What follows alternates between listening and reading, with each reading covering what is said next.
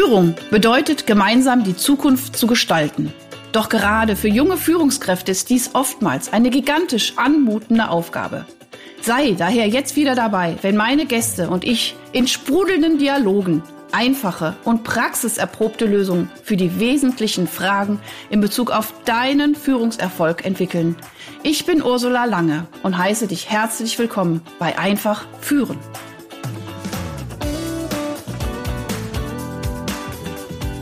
Recording in Process. So, liebe, liebe, liebe, liebe Leute da draußen. Wir sind wieder hier im Podcast Einfach führen.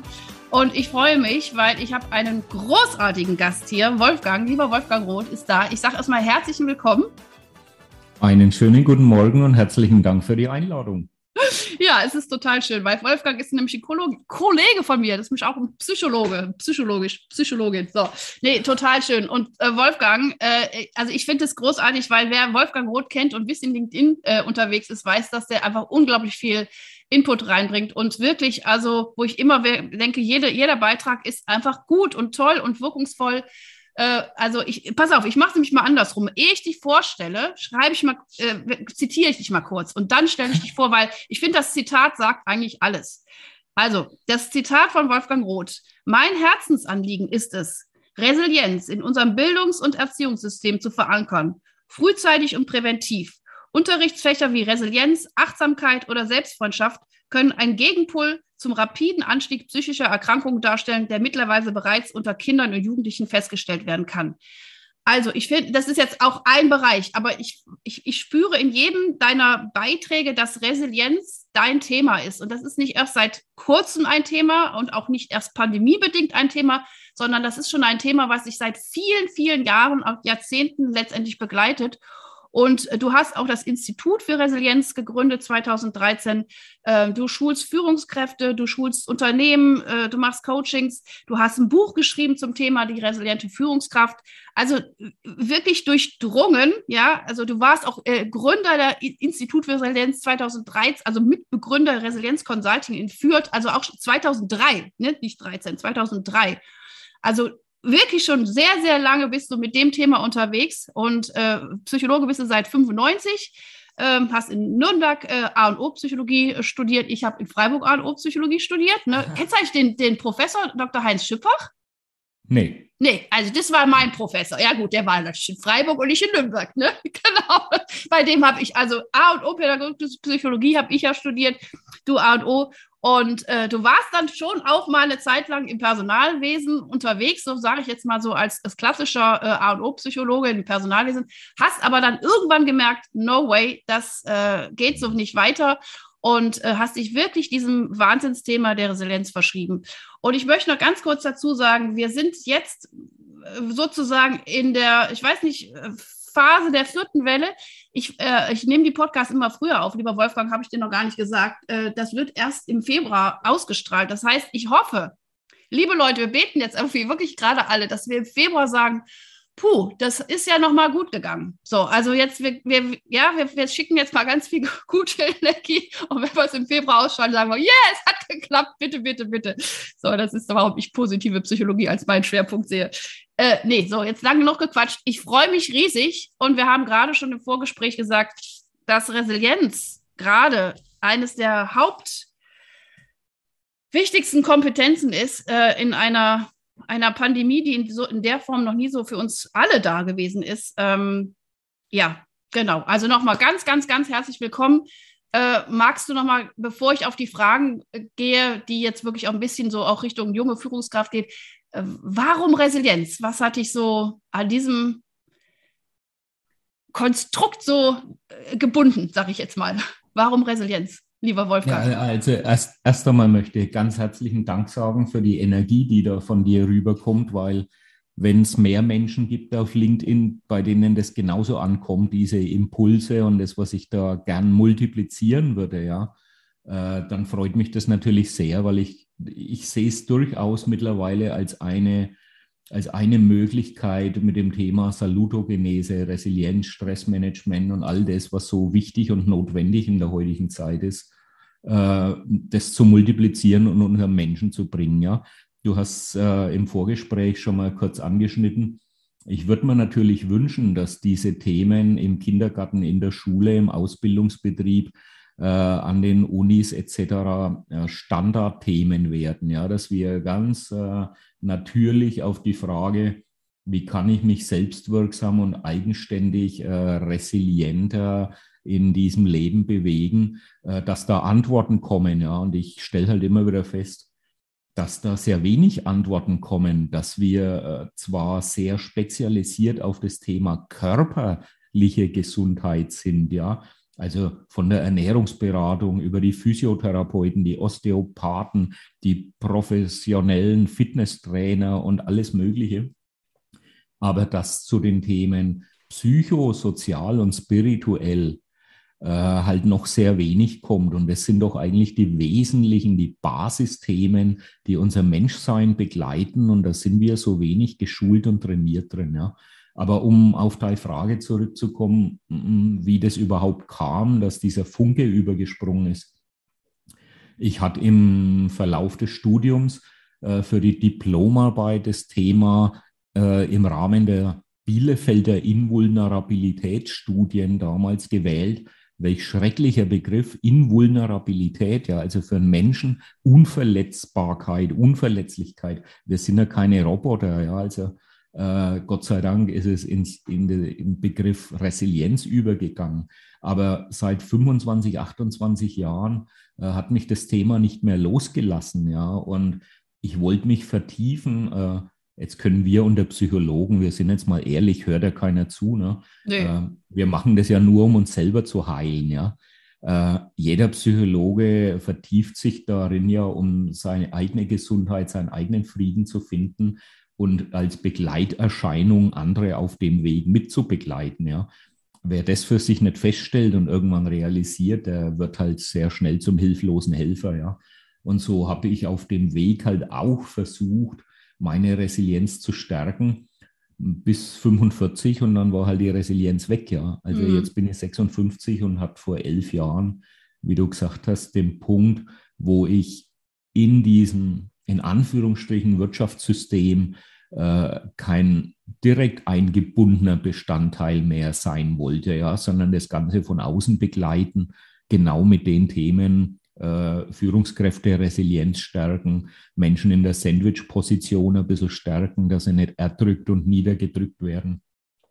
Ja, und das ist so, das, die, die Begeisterung ist nach wie vor da.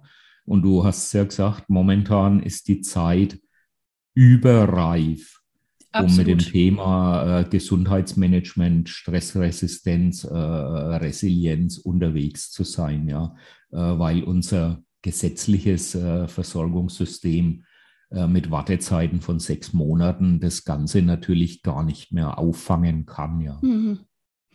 Super, vielen, vielen Dank für diesen kleinen Einstieg, äh, wie du zu diesem Thema gekommen bist. Und ich äh, darf kurz ergänzen, warum ich Psychologin geworden bin. Ich habe nämlich eben auch, aber äh, ähnlich, äh, äh, sage ich mal, 91 äh, war ich bei meinem sozusagen allerersten äh, Persönlichkeitsseminar, was so, also das, das Beste ever war für mich und mein, mein Leben. Also ich habe danach noch viele, viele Management-Seminare gemacht, aber das war wirklich das Allerbeste. Und ich bin da irgendwie raus und das Coole an diesem Seminar war, dass der so ganz klare Werkzeuge uns mitgegeben hat. Ne? Das war ein, also das war ein Amerikaner mit indianischen Wurzeln und äh, das war, also ich habe das ganz schnell erkannt, also so auch so ganz tief in meinem Inneren erkannt, das sind so unglaublich gute Werkzeuge. Äh, und dann habe ich aber gedacht, ich, wenn ich jetzt hier rausgehe und erzähle, ich habe da halt von so einem Indianer ein paar Werkzeuge, glaubt mir das kein Mensch. Und dann habe ich, also wirklich ohne, ohne Scheiß, ich bin da raus und habe gesagt, ich möchte diesen Schatz, den ich jetzt bekommen habe, den möchte ich teilen. Und äh, habe natürlich diese Schatzkiste selber ausprobiert, was äh, äh, mit Höhen und Tiefen natürlich verbunden war. Und äh, äh, und dann habe ich letztendlich, und ich hatte dann auch schon Kinder und habe aber dann noch komplett das Psychologiestudium durchgezogen. Aber ich wusste immer, warum. Und das war jetzt auch das, was mich auch viele fragen, wie hast du es geschafft, mit drei Kindern so ein Studium durchzuziehen? Weil ich wusste, warum. Und ich wusste, dieser Schatz, den verteile ich gerade und, und, und möchte den verteilen. Und nochmal, und wirklich auch nochmal, ich finde es jetzt ein bisschen, aber es ist so, diese Zeit ist so gnadenlos gerade, wo wir wirklich an, an Punkte kommen. Und ich habe auch gerade schon im Vorgespräch gesagt, also manchmal denke ich, boah, ich, ich, also ich, ich würde mich als sehr resilienten Menschen bezeichnen, als starken, als energievollen. Selbst ich, äh, ich komme so an meine Grenzen und ich komme dann wirklich so in mein Mitgefühl für alle Menschen, die diese Werkzeuge nicht haben. Und deswegen stehe ich da auch volle Kanne hinter dir, zu sagen, wir müssen unsere nächste Generation damit ausstatten, weil, also Butter bei der Fische, das ist nicht die letzte Krise. Ja, das war jetzt, weiß ich nicht, das hört sich fürchterlich an, aber Leute, wir werden nicht mehr in diese Watte, äh, äh was weiß ich, Sunny Well zurückkommen. Wir werden uns noch stärker auseinandersetzen, sei es auf der menschlichen Ebene, auf der politischen, auf der ökologischen, auf der weiß der Geier was Ebene. Und deswegen finde ich es auch so wahnsinnig wichtig. Ähm, und das ist auch der Impuls, warum ich gesagt habe, ich mache diesen Podcast weil ich eben gerade merke, junge Menschen, die sind so verunsichert. Also so viele, ich habe ja, wir haben ja zwischen 28 und 8 alles hier zu Hause, äh, die ja selber nicht mehr ganz genau wissen, wo und wie und was weiß ich. Und ähm, äh, ich auch die Rückmeldung bekomme, dass sie natürlich auch durch mich schon vielleicht andere Werkzeuge haben als ihre Freunde. Also, also Freunde von meinen großen Kindern, die sind schon auch zum Teil in äh, psychologischer Behandlung, wo ich denke, hey, fucking hell, das sind junge Menschen, das gibt's doch nicht. Also die, auch da wirst du mir bestätigen, die, die, die, die äh, Depressionsrate, die geht runter. Früher war das, was weiß ich, ich habe jetzt nicht mehr ganz genau die Zahlen im Kopf, aber diese Zahl, die, der, der Altersdurchschnitt geht nach unten, wo ich denke, Leute, ey, ihr habt das ganze Leben noch vor euch. So, und deswegen, so, das ist auch der Grund, warum ich diesen Podcast mache. Und ich habe mich natürlich ein bisschen fokussiert eben auf Menschen, die Verantwortung übernehmen. Und ich wiederhole mich ja gerne, das ist jeder Mensch, der für andere Verantwortung ist, ist, ist jede Führungskraft, ist jeder Startup-Mensch, der irgendwie vielleicht irgendwann mal Leute mit in sein Team nimmt und auch für die Verantwortung nimmt. Es ist jede Mutter, es ist jeder Vater und das hattest du eben auch so schön gesagt, eigentlich jeder übernimmt ja Verantwortung für sich selber. Also ich meine, das ist jetzt mal unser Psychologen-Slogan, Selbstverantwortung. Äh, auch das wird in den gewissen Bildungssystemen nicht unbedingt lernen, dass man eigenverantwortlich seine Sachen äh, verändern kann, ja. Genau. Und ähm, ja, also von daher super. Ich glaube, da sind wir auf einem ähnlichen Weg unterwegs und auch dieser, dieser innere Antrieb, wirklich äh, dieses Wissen wohlwollend und nicht mit dem Zeigefinger, sondern ganz wohlwollend zu sagen, Leute, es gibt Instrumente, die ihr anwenden könnt. Ähm, ne, so. Ja, und, und ein, das größte Instrument in Anführungsstrichen, ja, und die Resilienzforschung bestätigt es ja, ist die gegenseitige soziale Unterstützung. Ja, und in dem Moment, wo wir, wo wir wirklich für uns da sind in diesen Momenten, und du hast es ja gerade wunderbar formuliert, ähm, uns schüttelt es ja hin und her als sogenannte Profis in dem ganzen Thema. Ja, wir kommen ja immer wieder an die Grenzen der Stabilität und manchmal kippt man natürlich auch um. Aber wie geht es denn jemand, der da noch ganz wenig Wissen und Ahnung davon hat, wie er überhaupt sich selber äh, stabilisieren, mhm. regulieren, in Anführungsstrichen managen kann, ja, dann braucht es eben Informationen und Begleitung und, und dass wir uns sozial unterstützen. Und naja, ich weiß nicht, was du wahrnimmst. Ich nehme gerade äh, einen gegen, äh, gegenläufigen Trend wahr. Ja. ja. Es, es ist eher eine Spaltung unter Abgrenzung als äh, sich gegenseitig stützen und unterstützen. Hm. Also das ist also schon mal ein ganz, ganz, ganz wichtiger Punkt. Also ein, ein eines der wichtigsten Resilienzfaktoren ist wirklich diese äh, soziale Eingebundenheit oder soziale auch Unterstützung. Und äh, klar, um sich selber auch, also ich finde, was der Gerald Hüther immer so sagt, ne, sei gut zu dir und zu anderen. Ja, also so diese Selbstfürsorge ist gerade ganz, ganz arg wichtig, immer wieder auch zu gucken, was stärkt mich, was, was tut mir gut und auch da wirklich auf die ganz, ganz wesentlichen wesentlichen Punkte und das, was da ist, runter zu, zu brechen und zu gucken, was kann ich denn jetzt aktuell überhaupt noch tun? Und da ist ein Spaziergang, da ist eine Umarmung mit einem lieben Menschen. Das kann uns niemand nehmen. Also das kann wirklich uns niemand nehmen. Und diese ganze genau. äh, Entdeckung, auch Resilienz und so weiter, kommt ja wirklich noch. Ähm, ach, wie heißt der noch da, der, der, der da im KZ war? Wie hieß der noch? Viktor Frankl. Ja, genau. Der mhm. gesagt hat, also selbst in den übelsten, in den übelsten ähm, äh, Situationen, die wir uns überhaupt nicht vorstellen können, äh, gab es sowas wie äh, ein Lächeln oder einfach so, was kann man tun, in, in, dieser Situation trotzdem rauszugehen. Und der hatte ja auch den Wahnsinns. Äh, äh, Sinnhaftigkeit in seinem Tun, dass er das später seinen Studenten erzählen könnte, weil er sagt, das ist so unglaublich, was hier passiert, das muss ich jemandem erzählen. Und der hat ja überlebt. Und das war ja irgendwie der Ursprung dieser ganzen Geschichte. Ja. Also, oh Mann, ich merke schon, ich komme gar nicht durch, weil ich könnte so viel mit dir sprechen. Ich würde noch gerne noch eine Kollegin reinholen und sozusagen äh, virtuell, weil die gute Frau äh, Heike Bruch, das ist die Professor Heike Bruch aus St. Gallen. Die hat nämlich auch ganz aktuell, deswegen das passt auch wieder da ganz, ganz gut zu, äh, eine aktuelle Studie gemacht, dass eben nur ganz wenige äh, Führungskräfte äh, so eine Adaptionskompetenz aufweisen. Also so sich auch diesen Situationen so anzupassen, ja.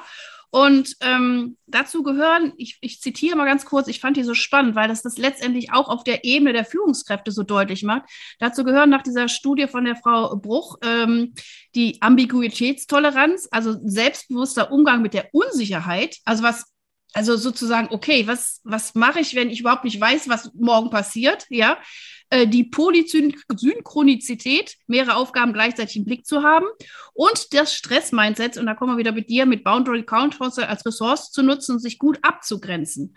Und genau als ich das gelesen habe, habe ich gesagt, boah, das muss ich mit Wolfgang auch besprechen, ähm, weil diese, das ist, diese, das ist ja Resilienz, also mit diesen verschiedenen Emotionen umzugehen, mit Unsicherheit umzugehen. Und ähm, noch ganz kurz, also äh, die, die Führungskräfte haben äh, noch beschrieben, zu 70 Prozent äh, geben sie gerade an, dass sie stark belastet sind. Und das war wirklich, es war eine große Studie mit 16.700 Mitarbeitern und Führungskräften in 94 Unternehmen. Also ich glaube, und da können wir auch einen Strich machen, momentan ist jeder belastet. Also jeder in irgendeiner Form. Äh, aber jetzt lass uns noch mal versuchen hier auf diese jungen Führungskräfte. Was, was würdest du sagen? Jetzt stell mal vor, äh, Führungskräfte-Setting im Unternehmen, der Druck nimmt zu. Was kann jetzt ganz konkret, was kann, könnte so eine junge Führungskraft einfach noch mal sagen, um ein bisschen resilienter zu werden?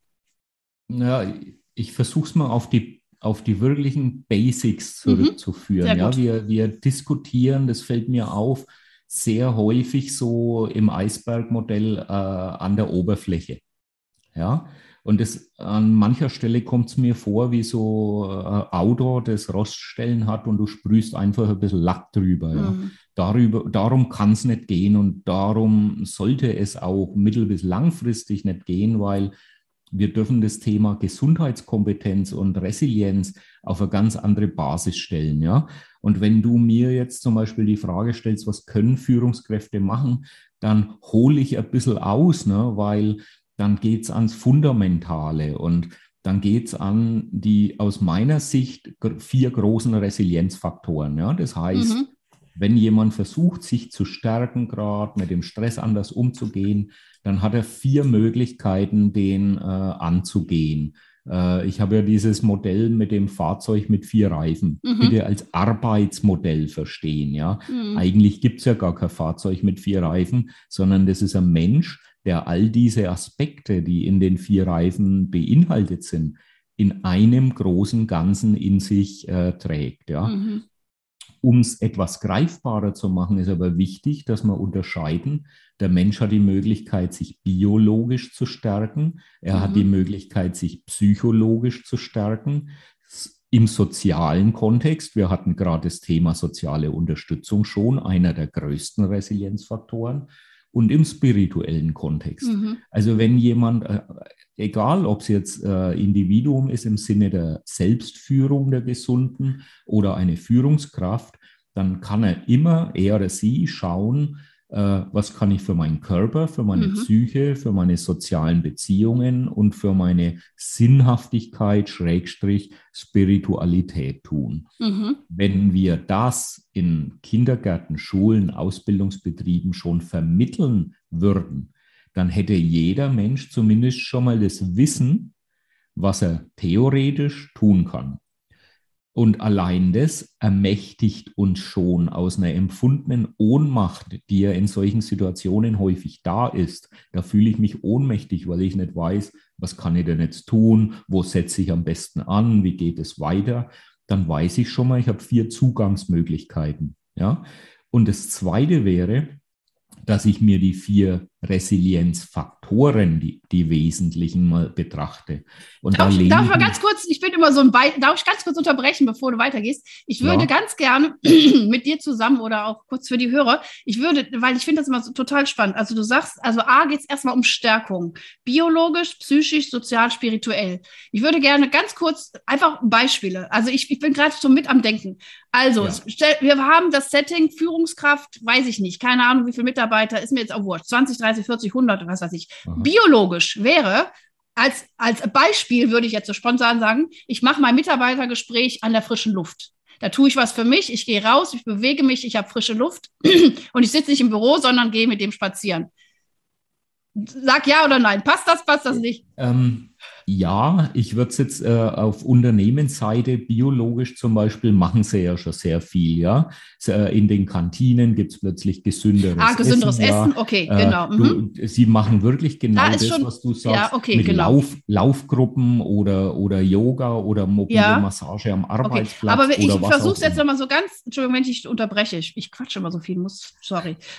Das sprudelt aber auch so heraus von mir, wo ich einfach denke, sowas kann ich so ganz konkret machen, wenn ich jetzt nicht in eine Yoga-Gruppe gehe. Ich kann wenigstens vor die Tür gehen. Und ich finde so dieses Spaziertalks, habe ich auch schon mal ein ja. paar Mal gepostet, äh, einfach zu sagen, boah, ich mache jetzt mal das Mitarbeitergespräch an der Luft und wir gehen mal ganz kurz raus. Das ist so was ganz Einfaches. Ich versuche immer so ganz ja. einfach. Psychisch, was können wir jetzt ganz konkret psychisch machen? Wie könnte ich meine Psyche stärken in dieser Zeit? Indem ich vielleicht mal kurz frage, wofür bist du dankbar? Ja, also äh, irgendwie schau, sowas. Wenn, das, das ist eben der zweite Schritt. In dem Moment, wo wir die Überschriften haben, ja, biopsychosozial, spirituell, schauen wir uns im nächsten Schritt an, was kann ich konkret machen. Und deswegen ist deine Frage wunderbar, pragmatisch, anwendungsorientiert. Und dann, dann dürfen wir aber erstmal schauen, was ist denn in der Psyche drin. Da sind unsere Glaubenssätze mhm. drin, ja. da sind unsere Gefühle drin, da sind unsere kompletten Lebenserfahrungen bis hin zu Traumata drin. Mhm als Führungskraft, wenn ich mich selber stärken möchte oder dann auch im Umgang mit meinen Mitarbeitenden, dann frage ich halt mal, wie denken Sie da gerade drüber? Was ist denn Ihr Glaubenssatz in Anführungsstrichen? Wie fühlen sich Sie sich denn in dem Moment? Warum ist es so bedeutsam? Weil die Gefühlswelt in unserer Arbeitswelt ja häufig noch gar keinen großen Platz mhm. hat. Ja, da hast du zu funktionieren, da hast du deine Arbeit zu verrichten und mit Gefühlen tun wir uns äh, generell, mhm. aber speziell im Umgang äh, in Unternehmen schwer. Aber mhm. jetzt frage ich dich mal so unter Psychologen, Kannst du die ausstempeln, wenn du an der Firmenuhr da bist? Natürlich nicht. Ich bin ja, ja? ein Mensch. Oder ja, jetzt als kompletter Mensch. Ja, ich gehe genau, und ich glaube, und das ist äh, genau und das ist, glaube ich, dass man das transparenter macht und das ist vielleicht auch gerade momentan vielleicht auch eine schöne, also eine, was heißt in Anführungszeichen schöne Situation zu sagen, wir müssen, also wer jetzt sagt, ich frage dich, ich sage, Wolfgang, geht's denn? Du sagst, mir geht's gut. Dann sage ich, Wolfgang, ich glaube dir kein Wort. Punkt. Ja, also das, Oder also, der Mensch ist schon so weit entwickelt, dass ihm ja. wirklich schon in der und Situation. Dann sage ich nicht Wolfgang, dann sage ich Buddha, wie geht's dir? Da sagt Buddha, mir geht's gut. Ich habe diese Krise schon ne, ein paar Mal in, innerlich äh, äh, nee, nee, äh, Spaß beiseite. Natürlich, aber auch das, es ist jetzt die Chance, Emotionen transparenter zu machen und auch mal ja. zu sagen, ey, es geht mir auch nicht so prickelnd in dieser Situation. Richtig. Ich weiß aber, aber äh, dass wir es irgendwie hinkriegen.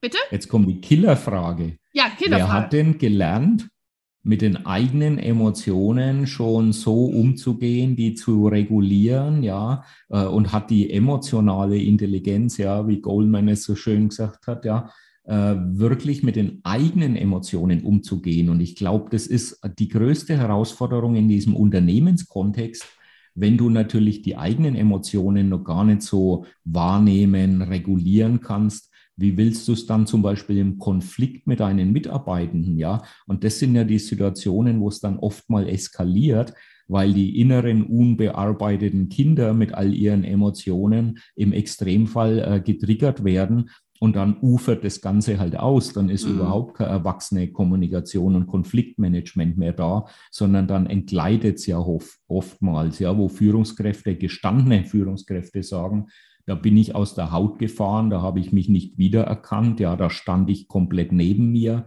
Äh, das heißt, du bräuchtest neben all den Fachkompetenzen äh, und Qualifikationen, die Führungskräfte bisher trainieren, Projektmanagement, Präsentationstechniken und solche Dinge, bräuchtest du mal Emotionsmanagement und Emotionsregulation. Ja.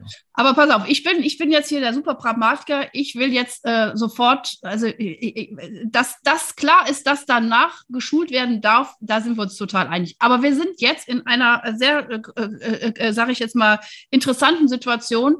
Und was sagen wir jetzt einem, der jetzt morgen in die Firma geht? So, also was, wie kann der sich psychisch ähm, stärken? Ganz konkret.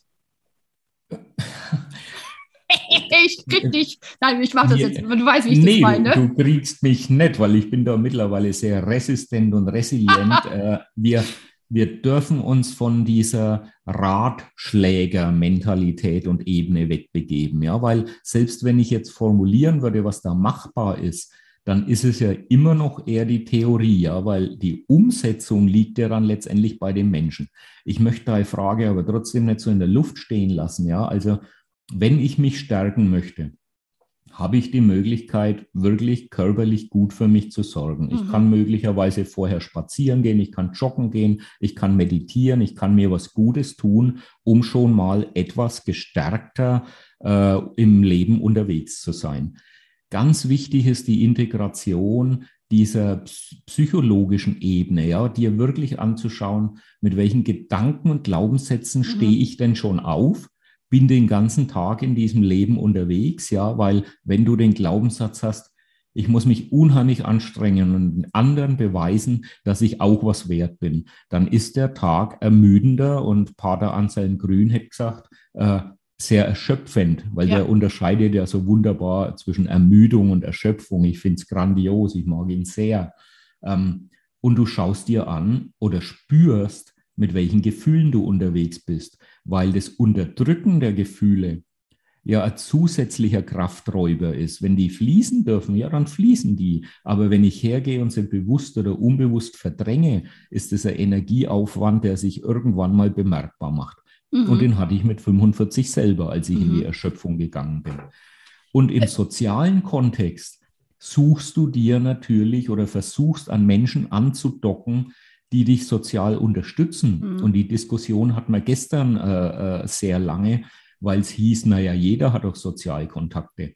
Ja, jeder hat Sozialkontakte, die ihn möglicherweise noch mehr erschöpfen, als es eh schon ist. Also geht es darum, die rauszufinden, die du als Unterstützung mhm. empfindest mhm. und nicht als zusätzlichen Krafträuber. Mhm. Und jetzt kommen wir nur zum vierten Reifen, zu diesem spirituellen Sinnhaften.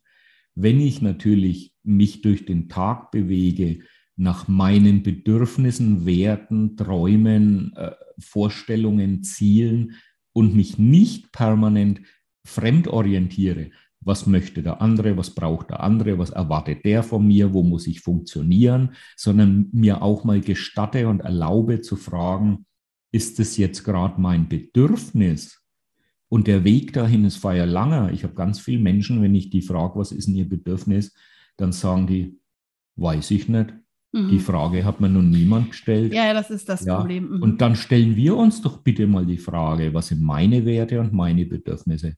Und da kam ich mit 45 halt in der Deutlichkeit, die das Leben in dieser sogenannten Midlife-Chance ins, äh, dir ins Leben spielt. Ja, ich sage bewusst nicht Midlife-Crisis. Mhm, mh, ähm, schön, schöner Begriff. Da stellt dir das Leben ja die Sinnfrage. Die mhm. sagt ja, bist es du, lebst du dein Leben oder lebst mhm. du fremdbestimmt und konditioniert vor dich hin? Ja, mhm. und wenn man die vier Aspekte immer wieder äh, unterschiedlich in unser Leben integrieren, dann können wir resilienter, bewusster, äh, ja, auch, du hast gerade wunderschön gesagt, da wollte ich schon einhaken, äh, Resilienz ist ja nicht immer Widerstandskraft. Mhm. Es ist ja häufig gefordert, dass du mal dich an Veränderungen anpasst und die akzeptierst und mitgehen kannst. Da ist genau alles andere als, als Widerstandskraft gefragt, da ist die Akzeptanz gefragt. Ja, ja also äh, absolut. Ich äh, würde ich alles genauso auch sehen wie du oder wie du hast es sehr, sehr schön auch beschrieben und so weiter.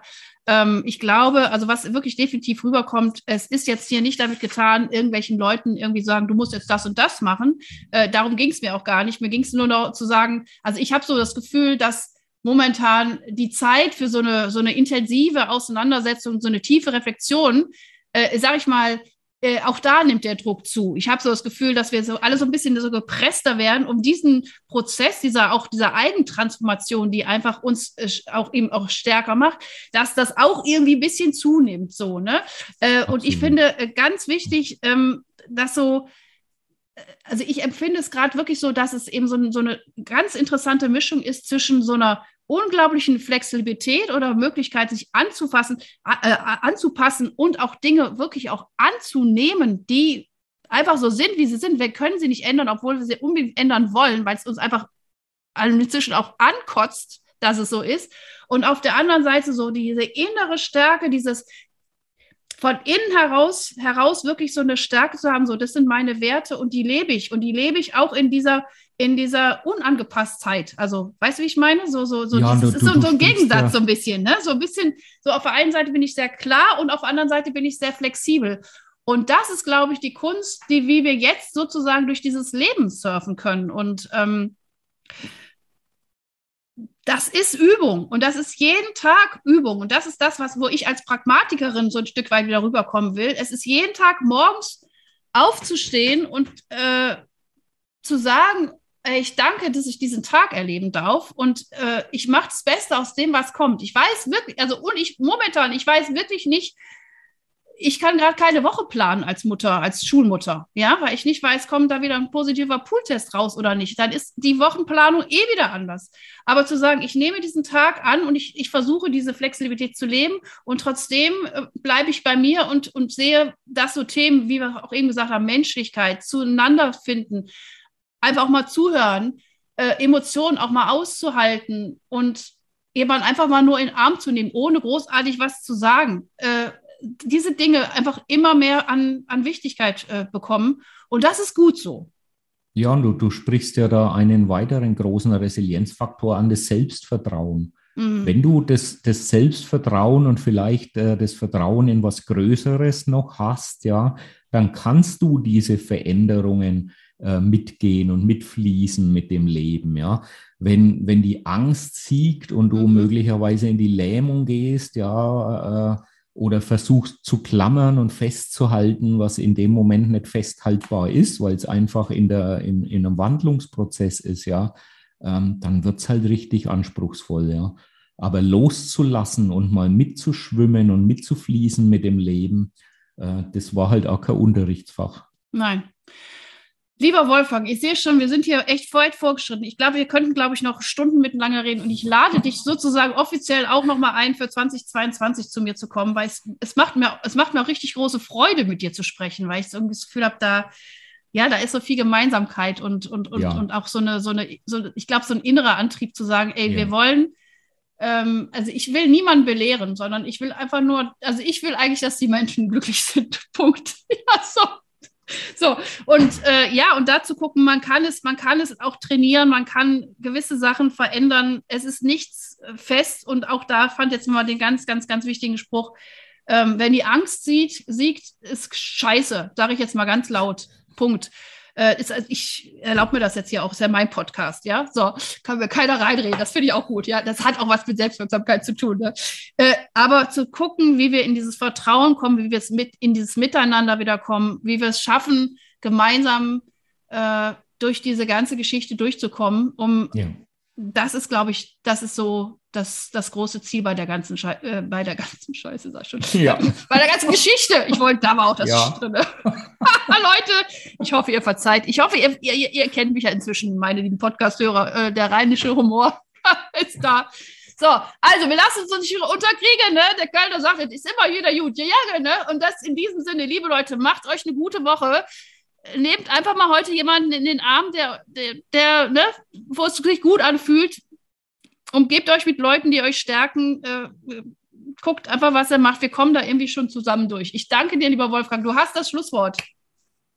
Du, ich sage einfach Danke, das, was du gesagt hast. Lasst uns das gemeinsam, ja, welchen Begriff, meistern, überstehen. Lasst uns gemeinsam wachsen an, dem, an der Situation. Vielleicht als letzten Begriff, äh, wir sind alle gerade in einem Entwicklungsschmerz. Wenn ah. wir ins Fitnessstudio gehen, mhm. ja, dann nehmen wir den Schmerz in Kauf, den Muskelkater. Und momentan sind wir halt in einer psychologischen Wachstumsschmerz und Entwicklungsschmerz. Und äh, ich glaube, wir können es momentan noch nicht so äh, betrachten und, und, und verstehen, aber mit einem gewissen Abstand kann diese Zeit wirklich was evolutionär ganz Wichtiges für uns sein. Ah, super, toll. Also kann ich richtig mitgehen, finde ich gut. Und auch mit dem, mit dem Vergleich mit dem Muskelkater, der ist nicht so, der ist, da weiß man, man hat was gemacht und es tat auch weh, aber man weiß hinterher wofür. Und ich, das glaube ich auch. Wolfgang, das hast du ganz schön nochmal gesagt. Und das gibt auch so eine Zuversicht. Und das ist das, was ich auch gerne wünsche, dass wir alle zuversichtlich sehen, wir wachsen oder tut manchmal weh, aber wie gesagt, dann massieren wir uns gegenseitig unseren ja. Entwicklungsschmerz weg. Okay? So, also in diesem Sinne, macht das Beste draus und tschüssi. Hast du weitere praktische Führungsfragen? Dann freue ich mich, wenn du beim nächsten Mal wieder dabei bist. Und wenn du mir eine Freude machen willst, hinterlasse mir eine 5-Sterne-Bewertung und abonniere diesen Podcast. Denn dann bekommst du immer die aktuellsten Tipps meiner Gäste und verpasst keine Folge. Alles Gute, bis dahin, deine Ursula Lange.